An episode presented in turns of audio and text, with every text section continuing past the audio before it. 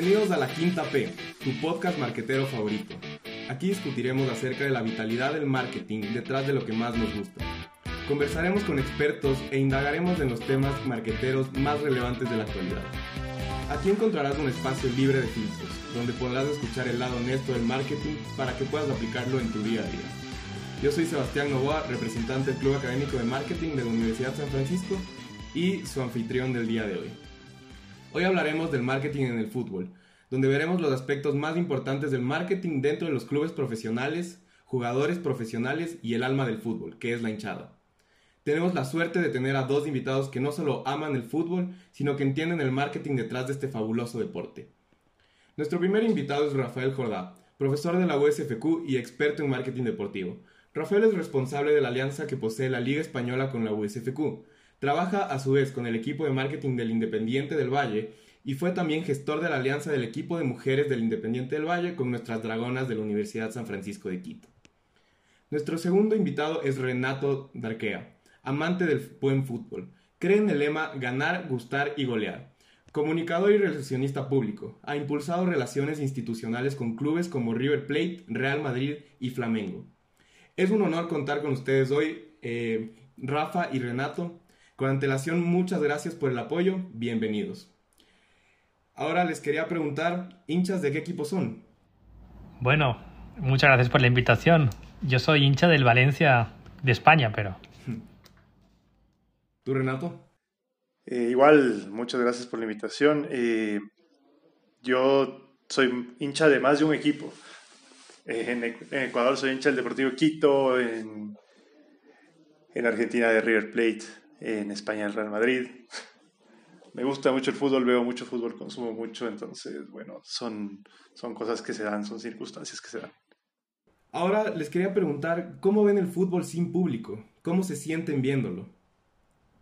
O sea, realmente es, es un cambio radical, ¿no? O sea, es, es, algo que es difícil de explicar, creo que todos sentimos una sensación similar.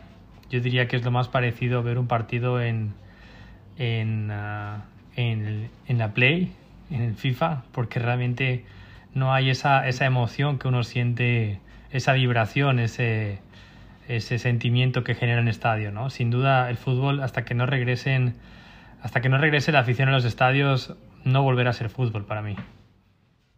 ¿Tú Renato cómo le ves? Sí, es una sensación muy extraña. Creo que en los últimos años el fútbol ha cambiado radicalmente con dos cosas. Primero, el bar. Para mí hay un antes y después del bar que cambia realmente el espectáculo. Y hoy, sin público, realmente ver la, la Champions League o, o, mirar la Copa Libertadores es, es, es, realmente triste. Eso es lo que me genera mi tristeza, porque para mí los, los hinchas, la gente es quien hace el fútbol y quien, quien ha hecho el fútbol del deporte que es a través, de, a través del tiempo.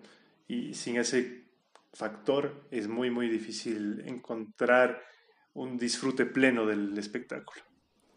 Bueno, hablando de la hinchada, ya quisiera adentrarme un poco en el tema del marketing, que es a lo que vinimos. Entonces, eh, ¿Cuál es el caso que más les ha llamado la atención al analizar la relación entre la cultura de una ciudad o región y un club de fútbol?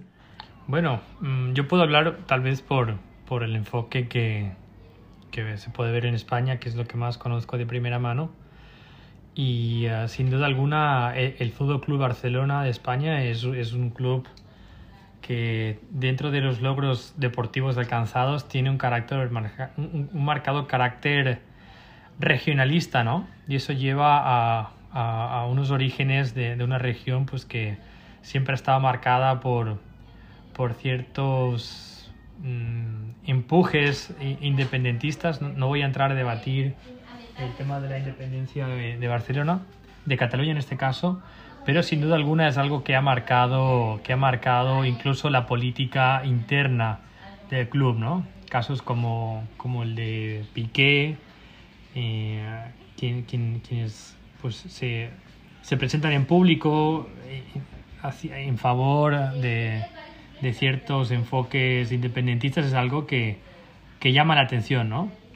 ahí es donde se puede verles, más allá, insisto, de, de, estar en favor o en contra de la independencia, es donde uno puede observar esa, esa, esa simbiosis que hay entre fútbol y sociedad, ¿no? Que es algo que está ahí, está en la mano y, es algo que es inevitable, es inseparable, vamos.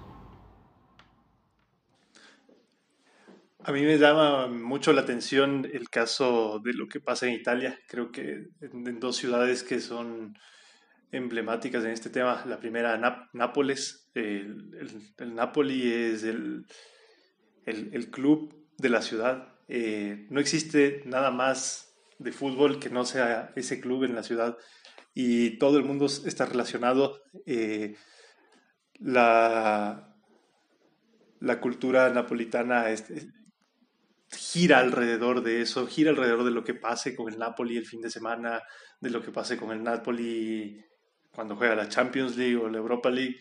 Entonces es, es algo, es algo muy particular y, y, y, otro caso muy, muy emblemático creo que es lo que pasa en Argentina con, un lugar que antes era mucho más alejado de Buenos Aires, que era Avellaneda, con, con Racing Independiente prácticamente eh, en un mismo barrio, tienen dos estadios gigantes, eh, incluso el uno es, es muy nuevo, el de Independiente, y, y tener el Libertadores de América a tres cuadras del cilindro hace que ese barrio viva y respire fútbol todo el tiempo y que la gente se vea muy, muy relacionada con, con los dos clubes. Es, es uh, la forma de vivir de ese barrio siempre, siempre, siempre está pegada a los clubes. Entonces esos son dos fenómenos de entorno cultural muy fuertes. Perfecto. Ahora, ¿qué piensan del entorno cultural detrás de un equipo de fútbol y su hinchada? ¿Y cómo usarían esto como una ventaja para sus estrategias de marketing? Bueno, el, uh, el entorno cultural de, de, una sociedad es el camino para llegar a, los, a la audiencia, ¿no? para llegar a tu target. En ese sentido, pues el fútbol no está nada distante de, de, de una marca como tal y es fundamental entrar ese, entender esos drivers que tienen ciertos eh, targets o ciertos segmentos en función de su entorno cultural y ver cómo eso les puede permitir sembrar el camino para llegar a un, posicionamiento de una marca concreta, ¿no? Es entender cómo, cómo piensan, cuáles son sus, sus eh, prioridades, cuáles son sus hábitos en todos los sentidos. Es algo que es fundamental entenderlo para usarlo como una estrategia de marketing. Y podemos ver un ejemplo que a mi modo de ver, pues es un ejemplo orgullosamente ecuatoriano y que lo está haciendo muy bien el Ecuador en estos momentos, desde hace algunos años, y es Independiente del Valle, ¿no? Mm, un ejemplo clarísimo y que permite ilustrar este concepto de los drivers de, la audiencia fue cuando en, temporadas pasadas lanzaron la estrategia basada en el Fortnite, ¿no? Y si tú les preguntabas a, quienes diseñaron este proyecto por qué, por qué, por qué Fortnite, ¿no? Y por qué no otro juego, o por qué un videojuego para empezar, ellos lo tienen clarísimo, ¿no? Y te dicen, mira, nosotros sabemos que ahora mismo no vamos a conseguir que un hincha se haga del, un, un hincha de liga se vaya independiente, ni que un hincha de Barcelona se vaya independiente, ni que un hincha de, de Deportivo Quito, pregúntenle a Renato si no, que se haría Independiente del Valle, ¿no? Nunca jamás, porque cada uno tiene su equipo, es algo con lo que uno nace, no es que tenga nada en contra de Independiente del Valle, es que no se iría a ningún otro equipo en su vida. Y eso lo tiene muy claro. Entonces ellos dicen, nosotros no le apuntamos a robar hinchada a ningún equipo.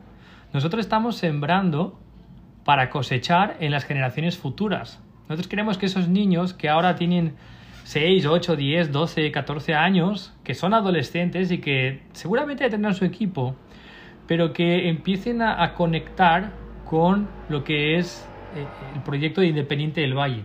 ¿A través de qué? A través de un driver de consumo que es eh, eh, en qué pasan gran parte de su tiempo este grupo de la población, ¿no? Entonces es un ejemplo para mí clarísimo de, lo importante que es entender los drivers de consumo de, un target definido para conectar con ellos y lograr, un propósito, en este caso desde un punto de vista de, anteponer una, marca o en este caso pues un club, ¿no? Sí, a mí, a mí me parece que también eh, concuerdo totalmente con lo que dice Rafael y, y me parece que también el, el, el, usar productos que vayan acorde al consumidor y, eso solo lo puedes sacar entendiendo qué es lo que piensa el consumidor.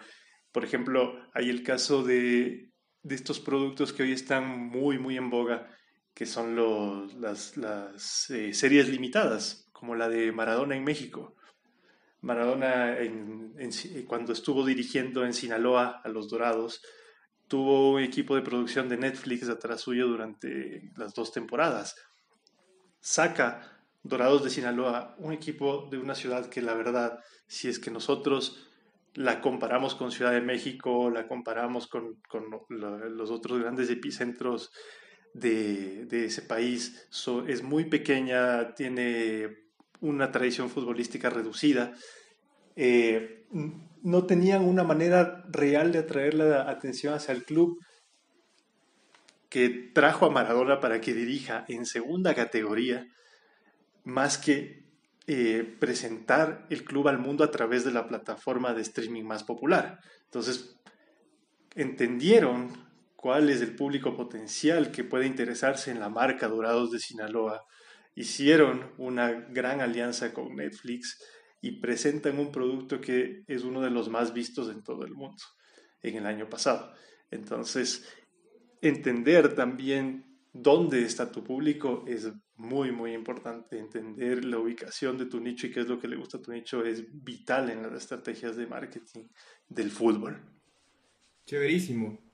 Ahora les quería preguntar un poco, ¿qué opinan eh, sobre el uso del regionalismo existente entre clubes de un mismo país dentro de las estrategias de marketing de un club?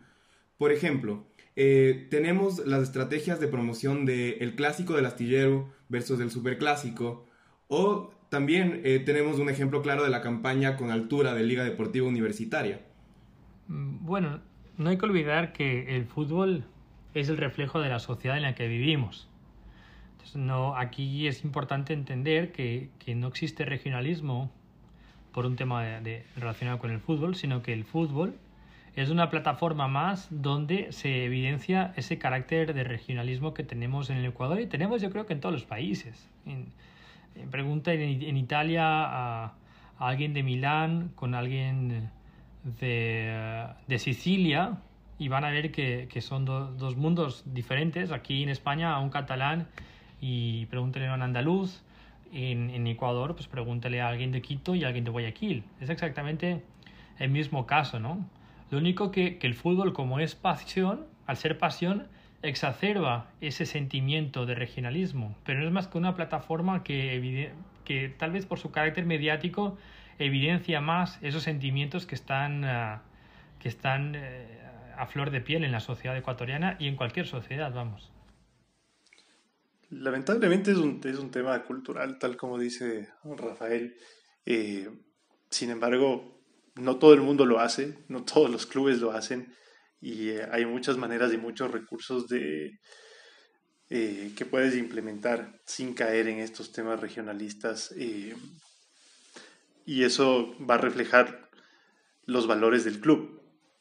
Si tienes un club que tiene muy bien sentados los valores y que quiere crear una marca alrededor de cosas más importantes como, como la chicana, como el folclore, como todo eso, se puede hacer y se hace muy bien. Eh, desde mi punto de vista son recursos que utilizan en algunos clubes con los cuales yo no comparto en lo personal, pero seguramente deben haber generado resultados importantes para que se sigan utilizando. Estoy totalmente de acuerdo.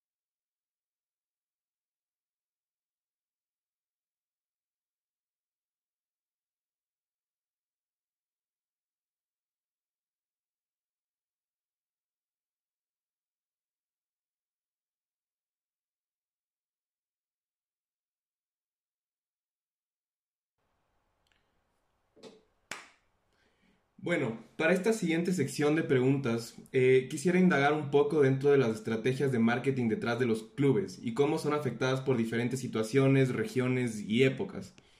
Entonces, eh, ¿cómo usarían la pasión por el fútbol para educar a una hinchada que no responde como quisiéramos a nuestras estrategias?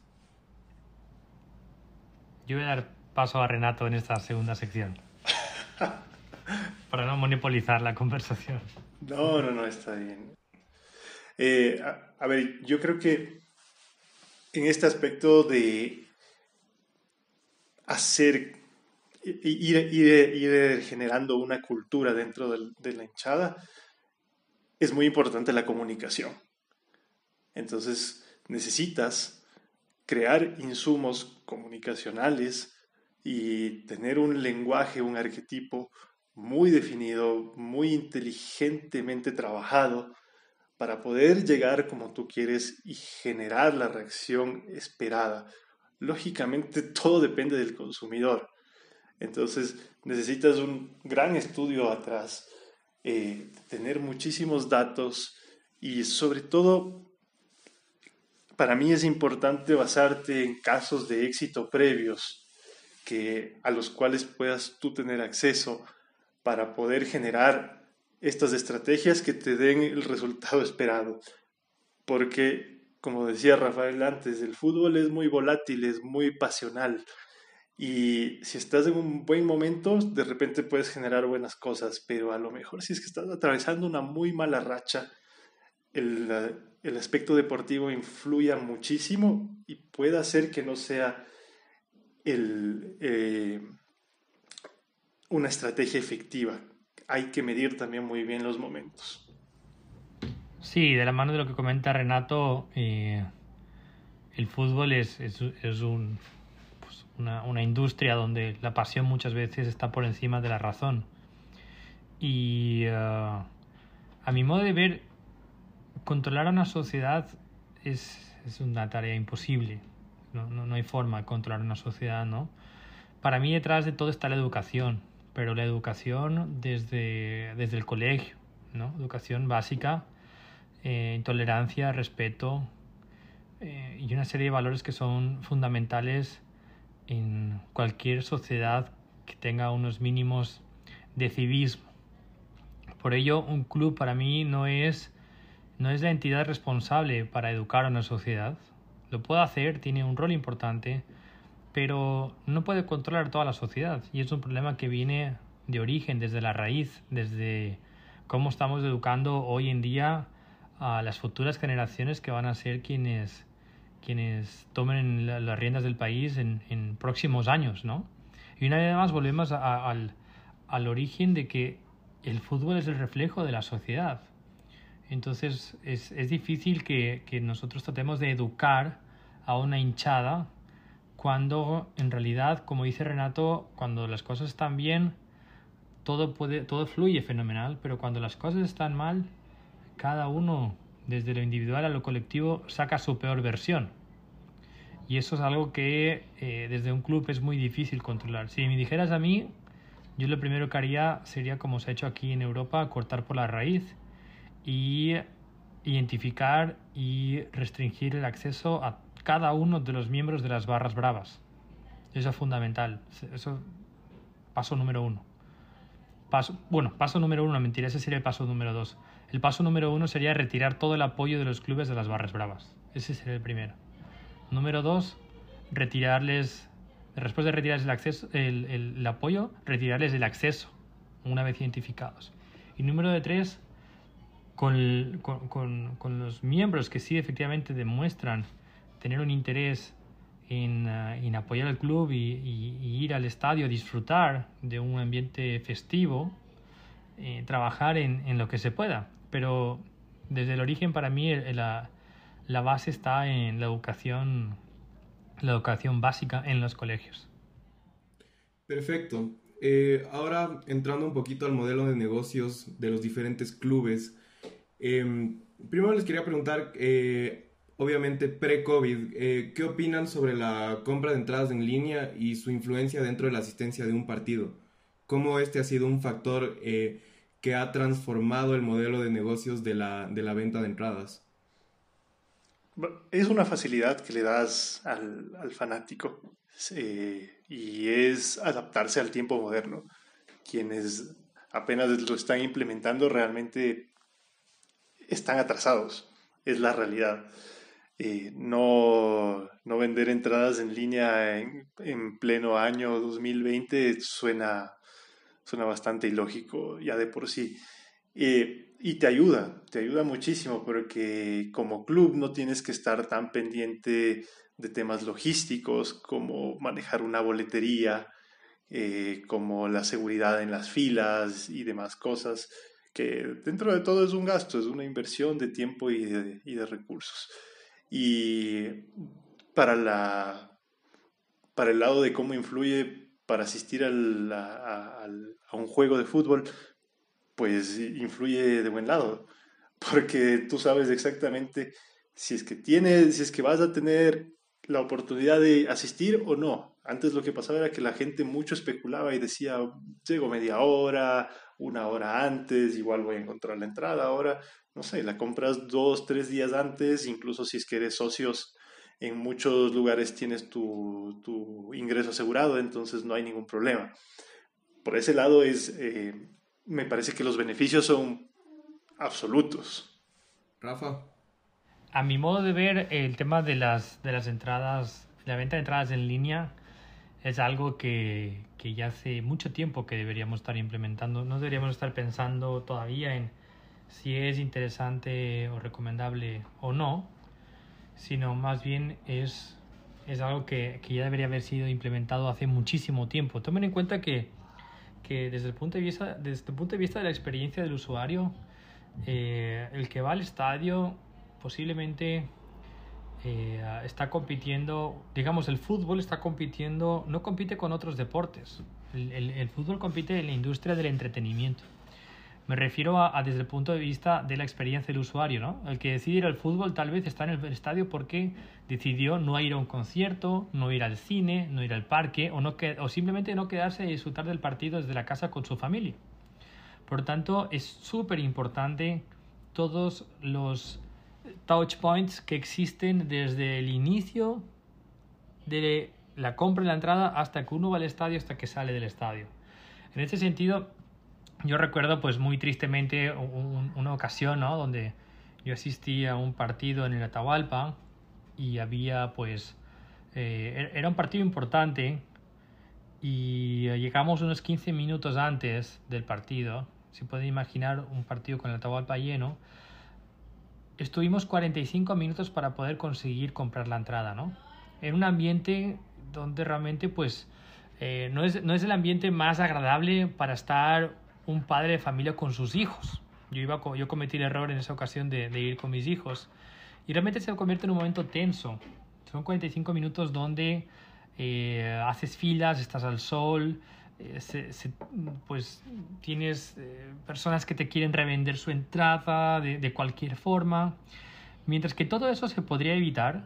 Bueno, y entra, conseguimos entrar ya en la segunda mitad del partido. Imagínense la sensación de estar escuchando los goles, estar escuchando los gritos de los goles afuera del estadio, pagar una entrada completa para terminar viendo 45 minutos de partido después de 45 minutos de filas al sol. Entonces eso realmente es algo que ya hace muchísimo tiempo que deberíamos tener resuelto, es una asignatura pendiente. Si hoy en día podemos ir a un concierto en, en cualquier ciudad del Ecuador y podemos comprar una entrada desde cualquier plataforma de ticketing en línea, ¿por qué no lo podemos hacer todavía en, un partido de fútbol? ¿O por qué, no, por qué no lo podemos hacer todavía en todos los partidos de fútbol que se realizan en Ecuador? Entonces, a mi modo de ver, eso sí, yo no, no, no, no soy para nada condescendiente y creo que es una asignatura pendiente que tenemos todavía en el fútbol en el país. Chéverísimo, Rafa. Eh, excelente anécdota y muchísimas gracias por, por contarnos. Em, ahora quería indagar un poco en, en, la pandemia y en cómo ha cambiado el modelo de negocios y las estrategias de marketing de los clubes y las ligas ahora que no hay ingresos de taquilla.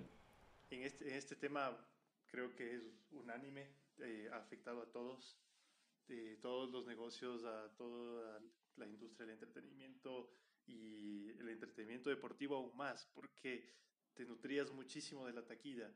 Eh, a ver, el día de ayer se oficializó la solicitud de un préstamo a tres bancos que hizo River Plate por 500 millones de pesos.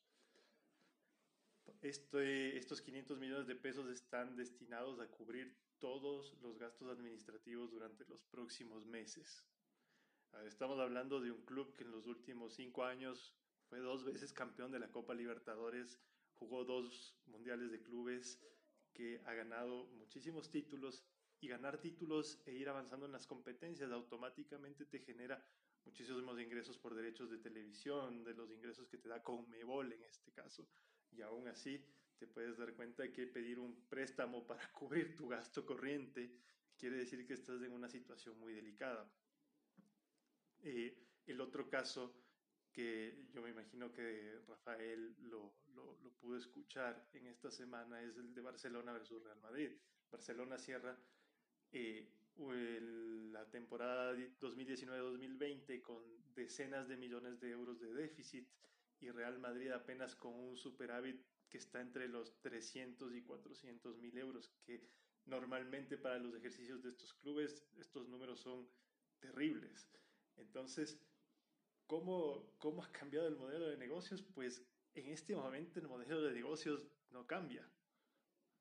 No cambia porque no tienes ingresos, porque no puedes generar más ingresos, porque por eh, los mismos convenios a largo plazo que tienen los clubes con los sponsors, con derechos de televisión, con las, con las propias ligas, eh, por ejemplo en, en, España con, con, con, la liga de fútbol profesional, no puedes hacer mayor cosa. Por el contrario, mira lo que, lo que les pasó en Inglaterra y en España también. Tuviste que acelerar el regreso a las actividades para cumplir con tu contrato de, de, los derechos televisivos. ¿Por qué? Porque en los contratos de los derechos televisivos, esta gente que es muy hábil te ponía que mínimo tienes que cumplir con tal porcentaje de tus partidos en el año. Obviamente no, nadie sabía que iba a haber esta, esta pandemia a nivel mundial con el coronavirus, pero justamente si es que se puso eso, los clubes no pueden faltar a la palabra porque eso significaría una serie de multas y problemas legales en los cuales no pueden incurrir. Yo lo que sí eh, percibo es que de aquí en adelante van a tener que mutar los modelos de negocios. Y respecto a las estrategias de marketing, creo que estamos en una época en, en la que los clubes intentan fidelizar muchísimo al, al, al hincha, al fanático y generar una cantidad de ingresos por venta de merchandising y otros nuevos productos. Eh, bueno, el merchandising ahorita en el cambio de temporada es un súper buen ingreso por lo general y con, y con nuevos productos atractivos para como, como el contenido audiovisual exclusivo. Por ejemplo, Liverpool tiene el LFC TV que pagas un fee mensual y te dan acceso exclusivo a, muchísimo contenido multimedia. Eh, hay que innovar, este es un momento para em-, empezar a innovar, pero la innovación no va a poder ser inmediata por los compromisos previamente adquiridos. Totalmente de acuerdo. Sí, sin duda alguna, Renato, hacía referencia a el caso de Real Madrid y Barcelona. Fijaros, estamos hablando de clubes que ingresan alrededor de 800 millones de euros al año, cada uno. ¿no? Entonces, ¿quién, ¿quién pensaría, antes de, en el mes de febrero, que todavía no hablábamos mucho de la pandemia, que un club con una proyección de 800 millones de euros tuviera que llegar a, la situación donde está Barcelona o tuviera que o, terminara el, balance del año con apenas 300.000 euros de beneficio. La situación sin duda alguna pues afecta a todas las industrias y el fútbol no, no, no, no ha salido en absoluto no ha salido indemne de la situación y eh, si tomamos en cuenta que los tres las tres principales fuentes de ingresos de un club son en el siguiente orden, depende del modelo si es el europeo, si es el, el francés, el alemán, el español, pero generalmente son derecho de televisión, suele, ser, suele ocupar el primer lugar, lo hace aquí en España, Match Day, es decir, todos los ingresos por el día del partido, donde se incluyen taquillas, y todo lo que son estrategias de marketing, ¿de acuerdo? Todo lo que se genera más allá de lo que ocurre el día del partido y los derechos de televisión. Todo lo demás cae en el, saco de marketing.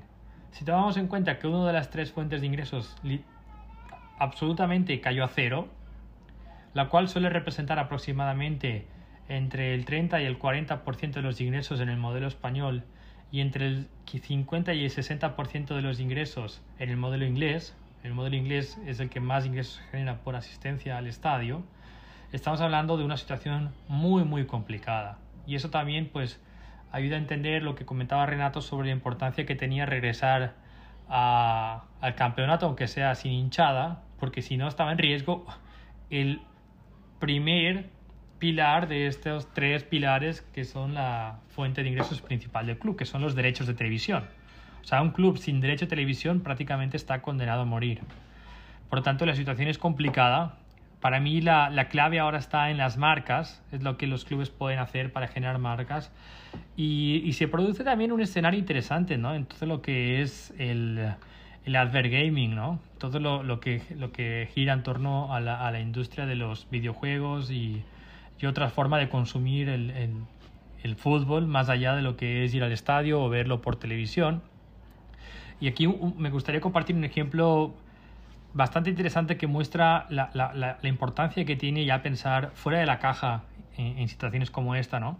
Y fue el caso de Burger King. Burger King eh, consiguió colarse. Bueno, primero que nada, comentarles que uno de los mayores mmm, escenarios para promocionar marcas utilizando el fútbol como plataforma son los videojuegos. Es, bueno, el videojuego por antonomasia es FIFA 2020, ¿no? El que todo el mundo, el que más conoce, ¿no? El que más, seguidores tiene, el que más gente lo, utiliza. Y las marcas pagan muchísimo dinero por estar ahí. ¿De acuerdo? Es otra forma de llegar a la audiencia, pagando, pasando por este, este espacio de, juegos, eh, juegos electrónicos. Y uh, Burger King logró colarse, porque literalmente se coló, en FIFA 2020 sin haber pagado un solo centavo a sus, por derechos de, uso. ¿no? ¿Y cómo lo hizo? Compró, auspició, mejor dicho, un club de el último club, o sea, el club que quedó en último lugar de la liga de, de la segunda categoría de la inglesa de la liga inglesa de fútbol. O sea, fíjense del que estamos hablando. Liga inglesa, la segunda categoría, el último equipo, el que quedó en último lugar. Pagó 50.000 libras por el patrocinio. Se convirtió en patrocinador oficial del peor equipo profesional de Inglaterra, podríamos decir, ¿no? Y, muchos decían, ¿qué, ¿qué, le está pasando a Burger King? O sea, ¿cómo, está una marca como Burger King pagándole a un equipo que ocupa el último lugar en la segunda categoría del profesional inglés? El objetivo de Burger King no era otro que lograr que los, los seguidores, o sea, los, los jugadores, los, o sea, los, los usuarios del videojuego, jugaran con este equipo y que fueran fichando a los mejores jugadores. ¿Cómo lo hizo? Regal haciendo promociones y regalando, regalando tickets y, y, premios a todos los clientes que subieran en redes sociales goles marcados con este equipo. Este equipo es el Stevenage, ¿de acuerdo? Stevenage Football Club.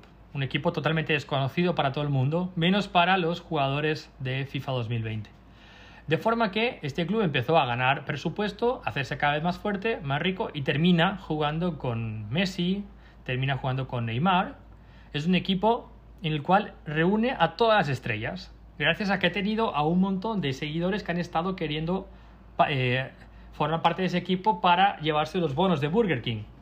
De manera que se ha convertido en uno de los equipos más fuertes de FIFA 2020 gracias a, a, la audiencia que ha hecho que se convirtiera en uno de los equipos más fuertes y adivinen quién aparece en la camiseta de ese equipo, obviamente aparece Burger King porque tiene los derechos para estar en la camiseta oficial de un equipo de la liga inglesa. Entonces, si esto está pasando, si esto pasó, es porque realmente las marcas que no son tontas, están poniendo el ojo en un escenario que incluso va mucho más allá de lo que ocurre en, las cuatro paredes de un estadio, ¿no? Entonces, en este sentido, es un ejemplo de, cómo las marcas se están reinventando también y el fútbol eh, y la situación que vivimos hoy nos obliga a reinventarnos en todos los sentidos. Disculpen que me haya extendido un poquito más de la cuenta en esta respuesta. No, sin duda es un excelente ejemplo y como decía una profesora, el que no se distingue se extingue. Entonces es un clarísimo ejemplo de lo, de lo que está pasando y cómo nos tenemos que adaptar a la, a la situación actual.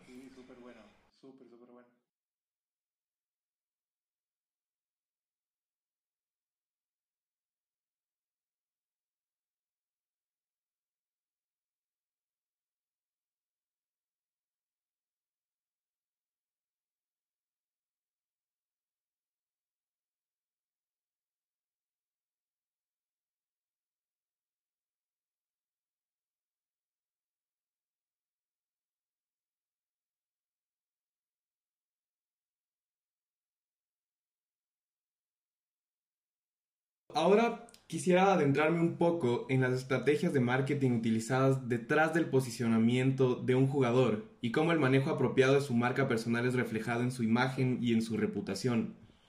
Entonces, em, recientemente, como saben, Neymar firmó un contrato de 25 millones de dólares, acordando que Puma sea su patrocinador principal y dejando a Nike por detrás.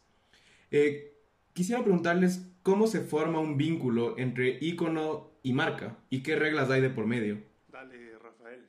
Muy bien, pues bueno, sin duda alguna, antes de seleccionar a un jugador que representa una marca, la marca tiene que saber cuáles son sus valores, qué es lo que representa su propuesta de valor y cómo ese jugador puede alinearse o puede representar mejor esos valores que la propia marca.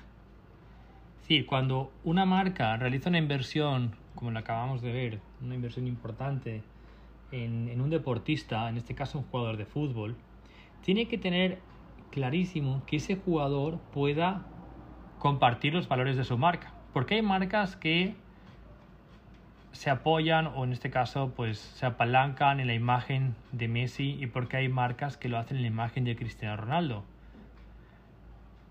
lo que comunica Cristiano Ronaldo y lo que, lo que comunica Messi podrían ser dos polos, dos polos opuestos, ¿no?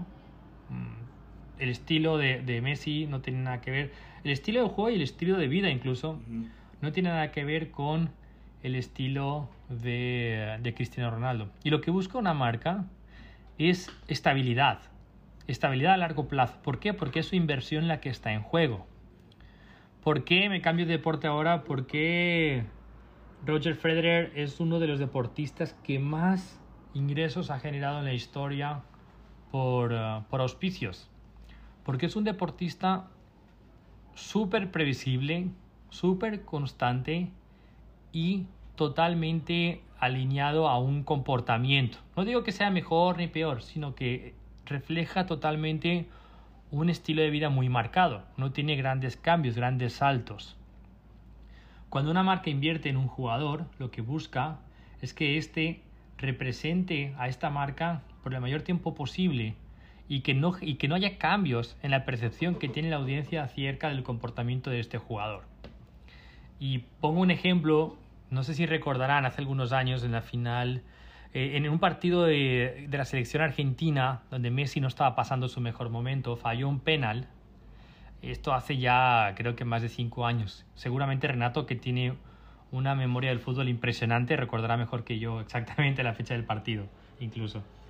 Eh, pero en este partido Messi terminó, eh, Argentina quedó eliminado y en rueda de prensa Messi decidió que no iba a seguir jugando más por la selección de Argentina. ¿Recuerdan esta situación? ¿Tú la recuerdas, Renato? ¿Tú, Sebas? No sé si tienes una, una idea. ¿Sí? Sí, sí, sí. Sí, al final fue el final de la Copa América Centenario en Estados Unidos en el 2016. Ya, sabía que Renato no, iba, no iba a fallar. exactamente, Renato tiene la fecha exacta. Gracias, Renato. Sí, exactamente. Pues eh, fijaros que paralelamente a eso, había una marca en Argentina que había pagado un, un montón de dinero para que Messi le representara. Y esa marca era Bimbo. Bimbo, una marca de, dirigida a, pues a, familias y sobre todo a niños, pues una marca de pan, ¿no? de, pan de molde. Eh, sacó un comercial un año antes de que esto ocurriera, donde aparecía Messi, se ponía la camiseta argentina y decía, yo me pongo la camiseta. ¿De acuerdo? Ese era el, el, el pues, el story dentro de este spot publicitario que lanzó Bimbo, utilizando la imagen de Messi. Imagínense la cara del gerente general de Bimbo, o peor aún, la cara del gerente de marketing de Bimbo, después del de este partido donde Messi salía diciendo, yo no me voy a poner más esta camiseta. Fíjense lo que eso representaba. O sea, representaba millones, una serie de millones de dólares tirados a la basura en una acción que se tomó en menos de 20 minutos, que fue lo que tardó en terminar el partido y dar una rueda de prensa a Messi post partido. Entonces fíjense, una estrategia que se la pensó, se la trabajó, se la planificó durante años, se apostó por ella, se invirtieron millones de dólares, ¿cómo en 20 minutos puede cambiar? Entonces, sin duda alguna, la, las acciones que tomen a cabo los jugadores en cualquier momento de su vida, dentro o fuera de la cancha, afectan a una marca, afectan a la marca. Por lo tanto, lo que menos busca una marca es que se generen situaciones como esta. Por tanto, esto explica por qué a un, juego, a un deportista como Roger Federer las marcas le han ha sido un imán para las marcas porque ha sido un jugador que un deportista que no ha generado eh, nunca una polémica, donde ha tenido una imagen ejemplar durante toda su historia y ha sido un, pues casi casi una apuesta segura para cualquier marca que haya estado alineada o que o cuyos valores, mejor dicho, estén alineados con los que Roger Federer eh, promulgaba. No significa que todas las marcas encajen con eso. Habrá marcas que no encajarían con eso, porque su propuesta de valor es distinta. ¿De acuerdo? Con eso mi respuesta. Em, yo, yo igual pienso que hay un vínculo de por sí entre, entre el, potencial de la figura, porque también estos vínculos se sellan en una primera instancia cuando los jugadores son muy jóvenes, muy, muy jóvenes y de repente todavía ni explotan. Entonces es una apuesta eh, más al potencial que, tienen que, a una realidad muchas veces. En el caso de lo que nos decías de Neymar, no, ya Puma apuesta por una realidad. Eh, mira, lo que, lo que pasó, y e igual, para poner el ejemplo de algo que está documentado en Netflix, ustedes seguramente habrán visto el documental en el que están eh, Michael Jordan y los Chicago Bulls, The Last Dance. Hay dos capítulos que son claves que debería haber. Todo comunicador hay uno y todo marquetero hay otro. Eh, el, del, el del marquetero es cuando se forma el vínculo entre Nike y Michael Jordan. Es cuando Jordan recién está terminando su época universitaria y empieza a hacer su camino en la NBA. De hecho, Jordan cuenta entre, entre sus eh, pensamientos muy íntimos que lo que él quería era firmar con Adidas. Y prácticamente en la historia de estas marcas, Michael Jordan es la figura que más dinero le hace generar a Nike en toda la historia.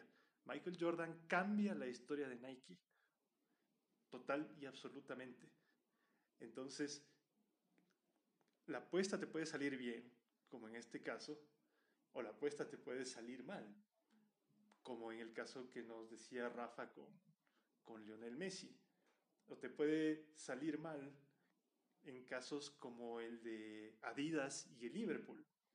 Adidas deja de ser el sponsor de Liverpool después de muchos años. A la siguiente temporada, el Liverpool gana la Champions League y una temporada más tarde, que fue la, que acaba de terminar, el Liverpool gana por primera vez la Premier League. ¿Quiénes fueron las marcas vinculadas de aquí? yo sé que no es, no es una figura como tal, pero quiero poner el ejemplo de la marca y, y, las apuestas que salen bien o mal. Los que eh, cosecharon fueron New Balance cuando ganaron la Champions League y hoy cosecha Nike con la obtención de la Premier League. Entonces, la marca tiene que ser muy estratégica con los momentos también, por, lo que decíamos y por esa frase que está ya muy conocida que el fútbol es la dinámica de lo impensado, porque es un deporte totalmente impredecible, puede pasar cualquier cosa en cualquier momento. Eh, entonces, las relaciones a, largo plazo son muy fructíferas.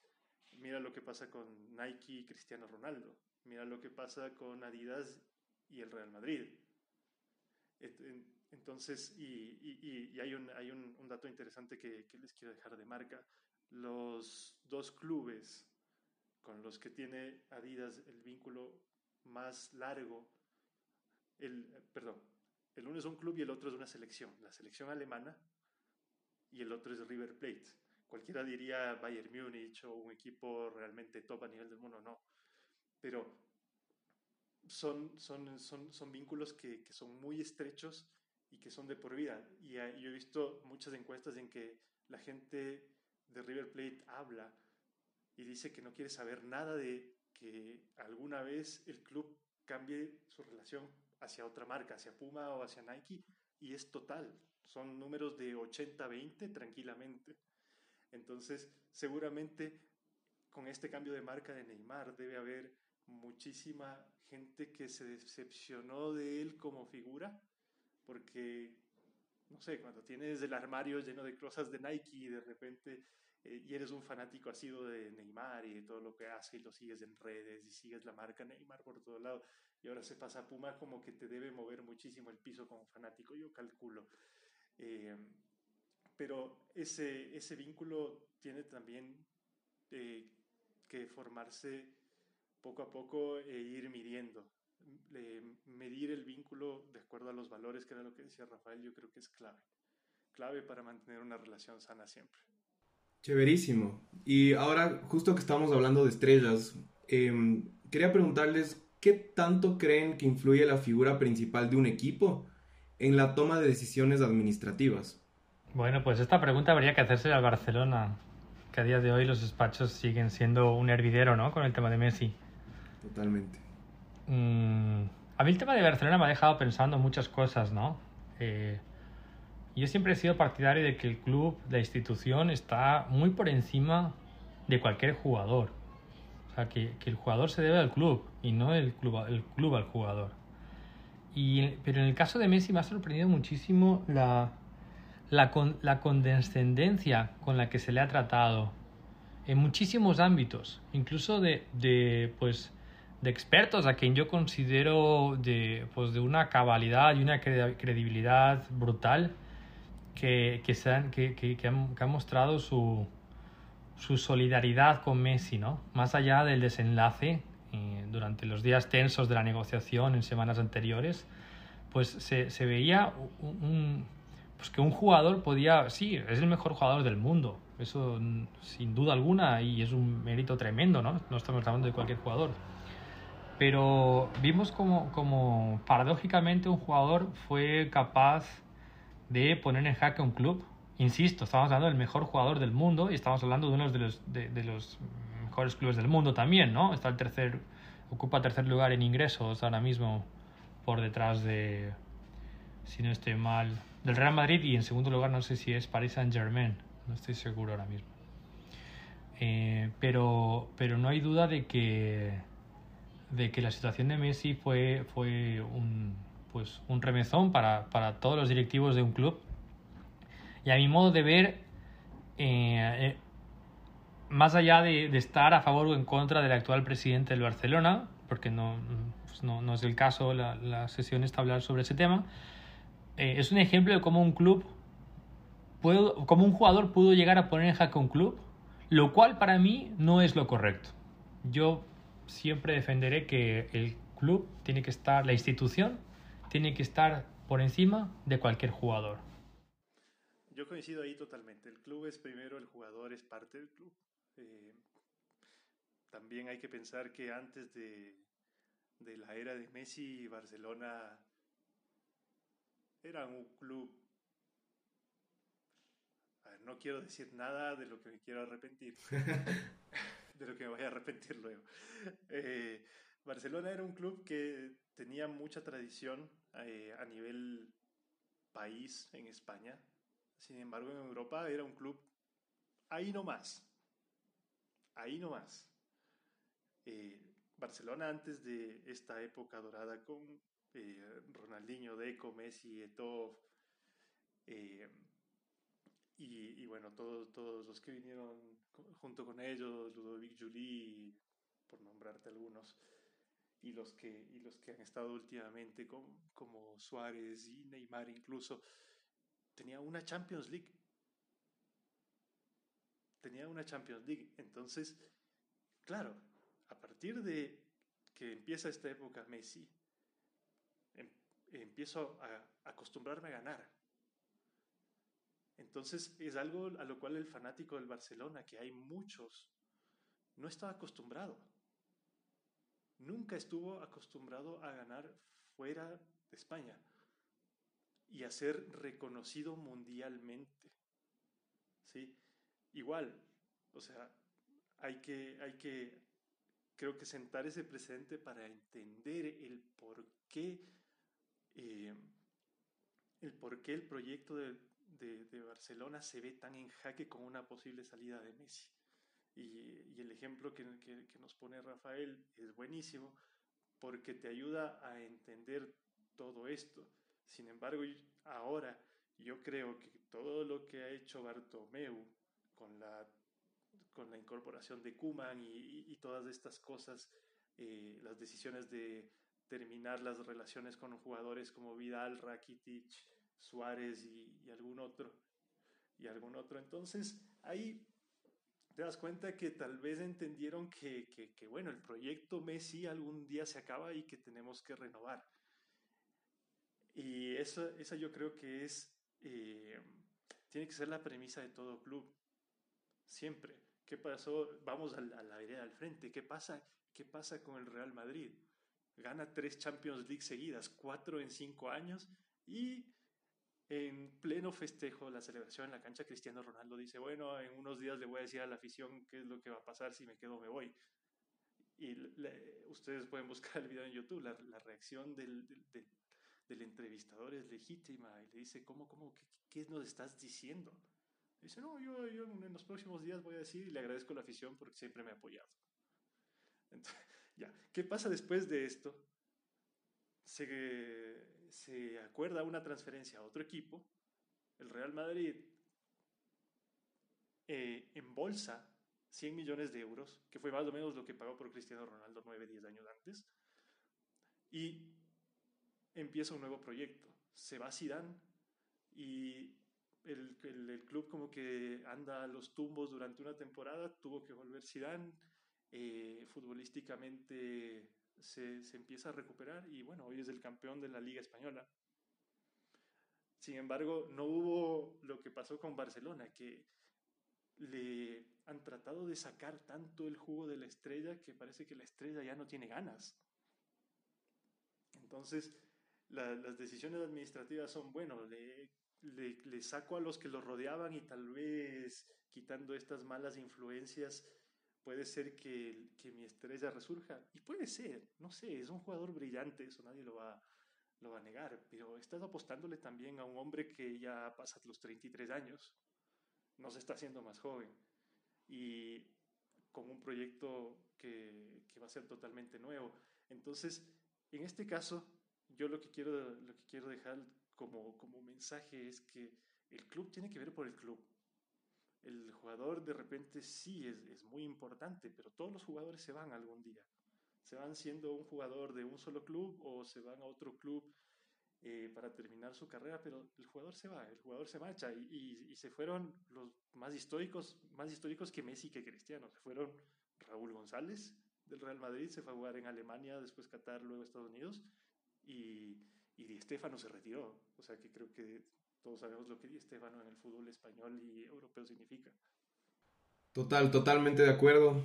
y Rafa y Renato, mil gracias, son unos genios. Estoy, eh, y como club, como representante del club de académico de marketing, estoy extremadamente agradecido con, con, su tiempo y con, y con su conocimiento. Creo que es algo que para todos los oyentes les va a servir un montón y lo, va a poder aplicar en, en su día a día el marketing deportivo y el marketing en el fútbol es algo que está tan presente como un personaje omnisciente y no nos damos cuenta de la importancia y de toda la eh, influencia dentro de la toma de decisiones. Entonces, nada, les quería agradecer. Eh, no sé si quieren decir algo más. Pues agradecerles a ustedes por lo bien organizado que ha estado todo, por uh, haber, habernos tomado en cuenta para ser parte de este podcast que, para mí ha sido un placer compartirlo, compartir mesa con Renato, ya que no nos vemos a los años, Renato, por lo menos haber conversado un ratito y pues esto ha sido para mí un auténtico placer. Felicitaciones por la organización. Sí, yo quiero también, bueno, decirte, Rafa, que, que como siempre es un gusto conversar contigo. Ojalá cuando, cuando ya la solución esté un poco más, la situación, perdón, esté más normal, podamos tomarnos un café y seguir conversando que seguro tendremos muchísimos temas y, y, bueno, a, a, ustedes de la Quinta P les felicito por la iniciativa. El hacer un podcast es, es toda una misión, pero también es encontrar una nueva oportunidad de, de hacer nuevas cosas y de brindar eh, a las audiencias un nuevo medio, un nuevo canal para, para que se informen y para que tengan información, valga la redundancia, de primera mano de, de, temas que por lo general son muy importantes y en los cuales no siempre se ahonda.